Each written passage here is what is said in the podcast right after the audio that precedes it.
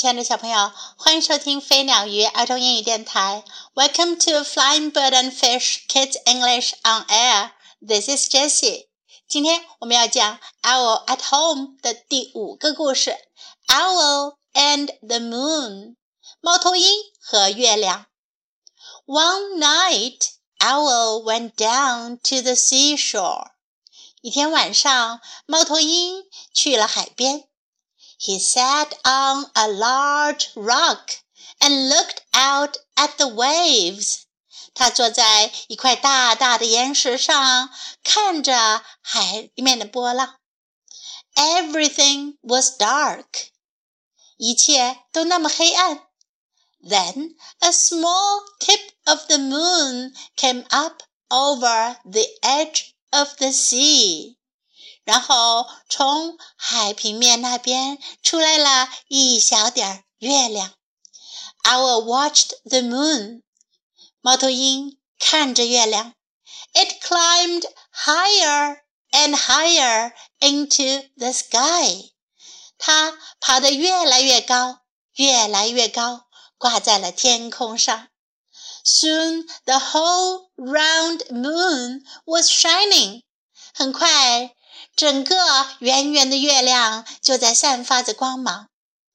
Owl sat on the rock and looked up at the moon for a long time。猫头鹰坐在岩石上，看着月亮，看了很长时间。If I am looking at you, moon, then you must be looking back at me. 月亮，如果我在看着你的话，你一定也在看着我。We must be very good friends。我们肯定是很好的朋友。The moon did not answer。月亮没有回答。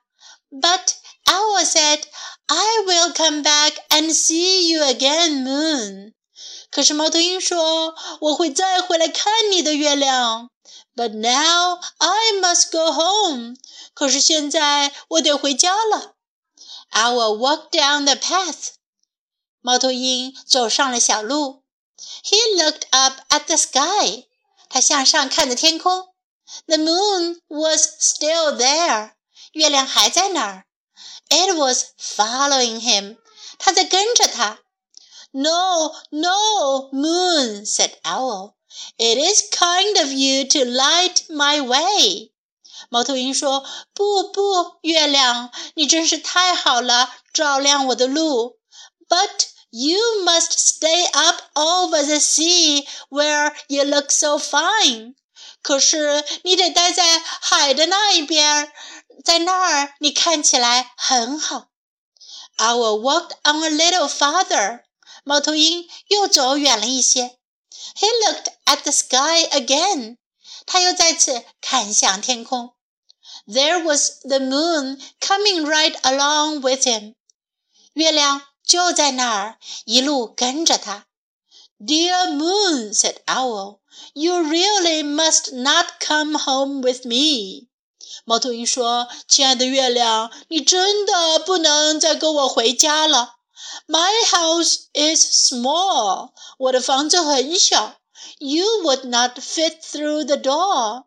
你根本进不去门。And I have nothing to give you for supper. 我也没有什么东西给你当晚餐吃。Owl kept on walking. 猫头鹰继续走着。The moon sailed after him over the tops of the trees. 月亮在那些树的顶上一直跟着它。Moon said Owl, "I think that you do not hear me." 猫头鹰说：“月亮，我想你没有听到我的话。” Owl climbed to the top of a hill. 猫头鹰爬上了一座小山顶。He shouted as loudly as he could, "Goodbye, Moon!" 他尽可能大声地喊道：“再见了，月亮。” The moon went behind some clouds. 月亮躲到了云的后面。Owl looked and looked. 猫头鹰看了又看。The moon was gone. 月亮不见了。 It is always a little sad to say goodbye to a friend," said Owl. 猫头鹰说：“要跟朋友说再见，总是有点难过的。” Owl came home. 猫头鹰回家了。He put on his pajamas and went to bed. 他穿上睡衣上了床。The room was very dark. 房间很黑。Owl was still feeling sad. 猫头鹰还是感到很难过。All at once, Owl's bedroom was filled with silver light. 刹那间，猫头鹰的卧室充满了银色的月光。Owl looked out of the window. 猫头鹰向窗外看去。The moon was coming from behind the clouds. 月亮又从云后面探出了头。Moon, you have followed me all the way home. 月亮，你跟着我一路回了家。What a good round friend you are," said Owl. 猫头鹰说：“你是多么好的圆圆的朋友啊！” Then Owl put his head on the pillow and closed his eyes. 然后呀，猫头鹰就枕在枕头上，闭上了眼睛。The moon was shining down through the window. 月光通过窗户洒了进来。 Owl did not feel sad at all. 猫头鹰再也不觉得难过了。Now time to learn. I am looking at you. 我在看着你。I am looking at you. I am looking at you. You must be looking back at me. 你一定也在看我。You must be looking back at me. You must be looking back at me.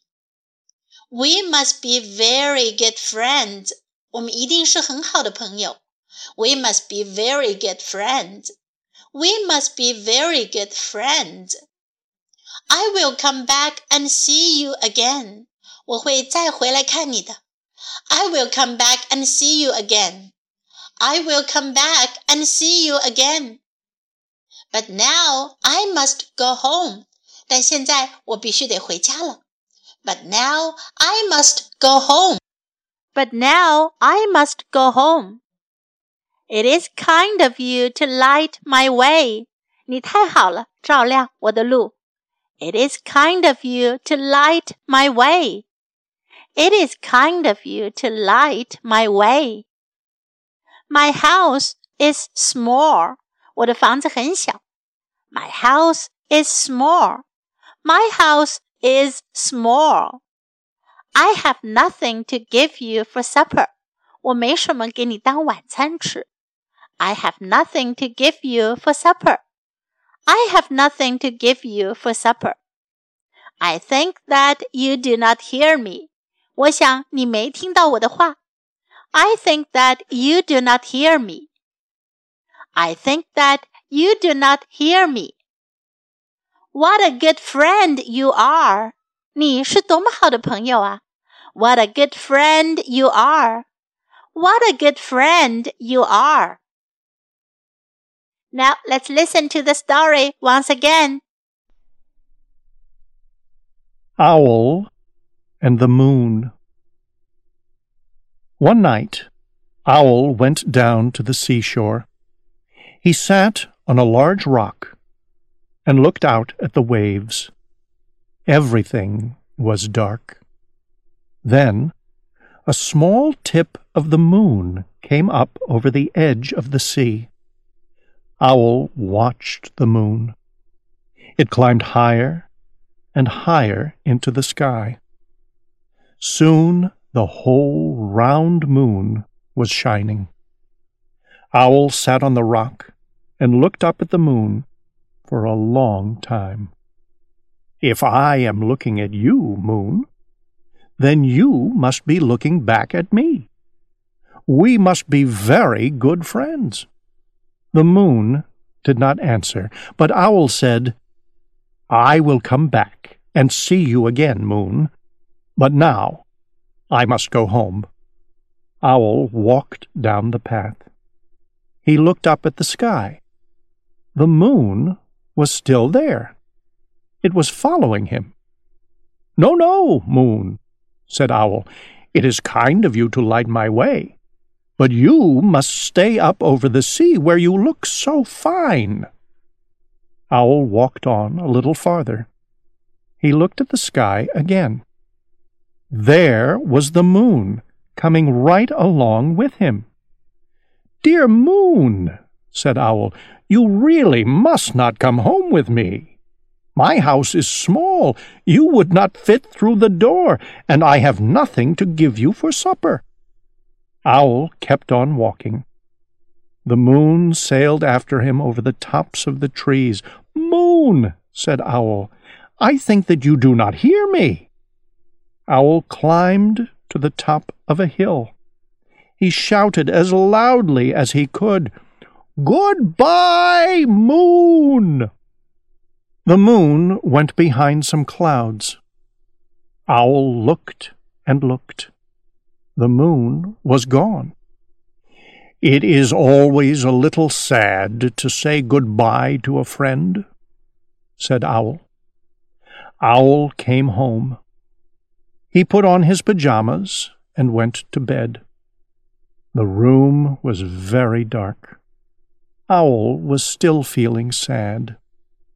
All at once, Owl's bedroom was filled with silver light.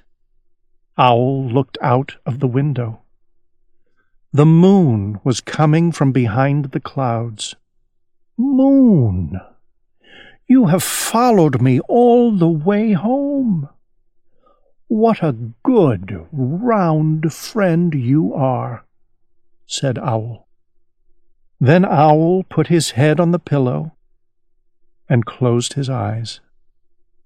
The moon was shining down through the window. Owl did not feel sad at all. 亲爱的小朋友，Owl at home，猫头鹰在家，五个故事都讲完了。Do you like these stories? Hope you enjoy them. Time to say goodbye.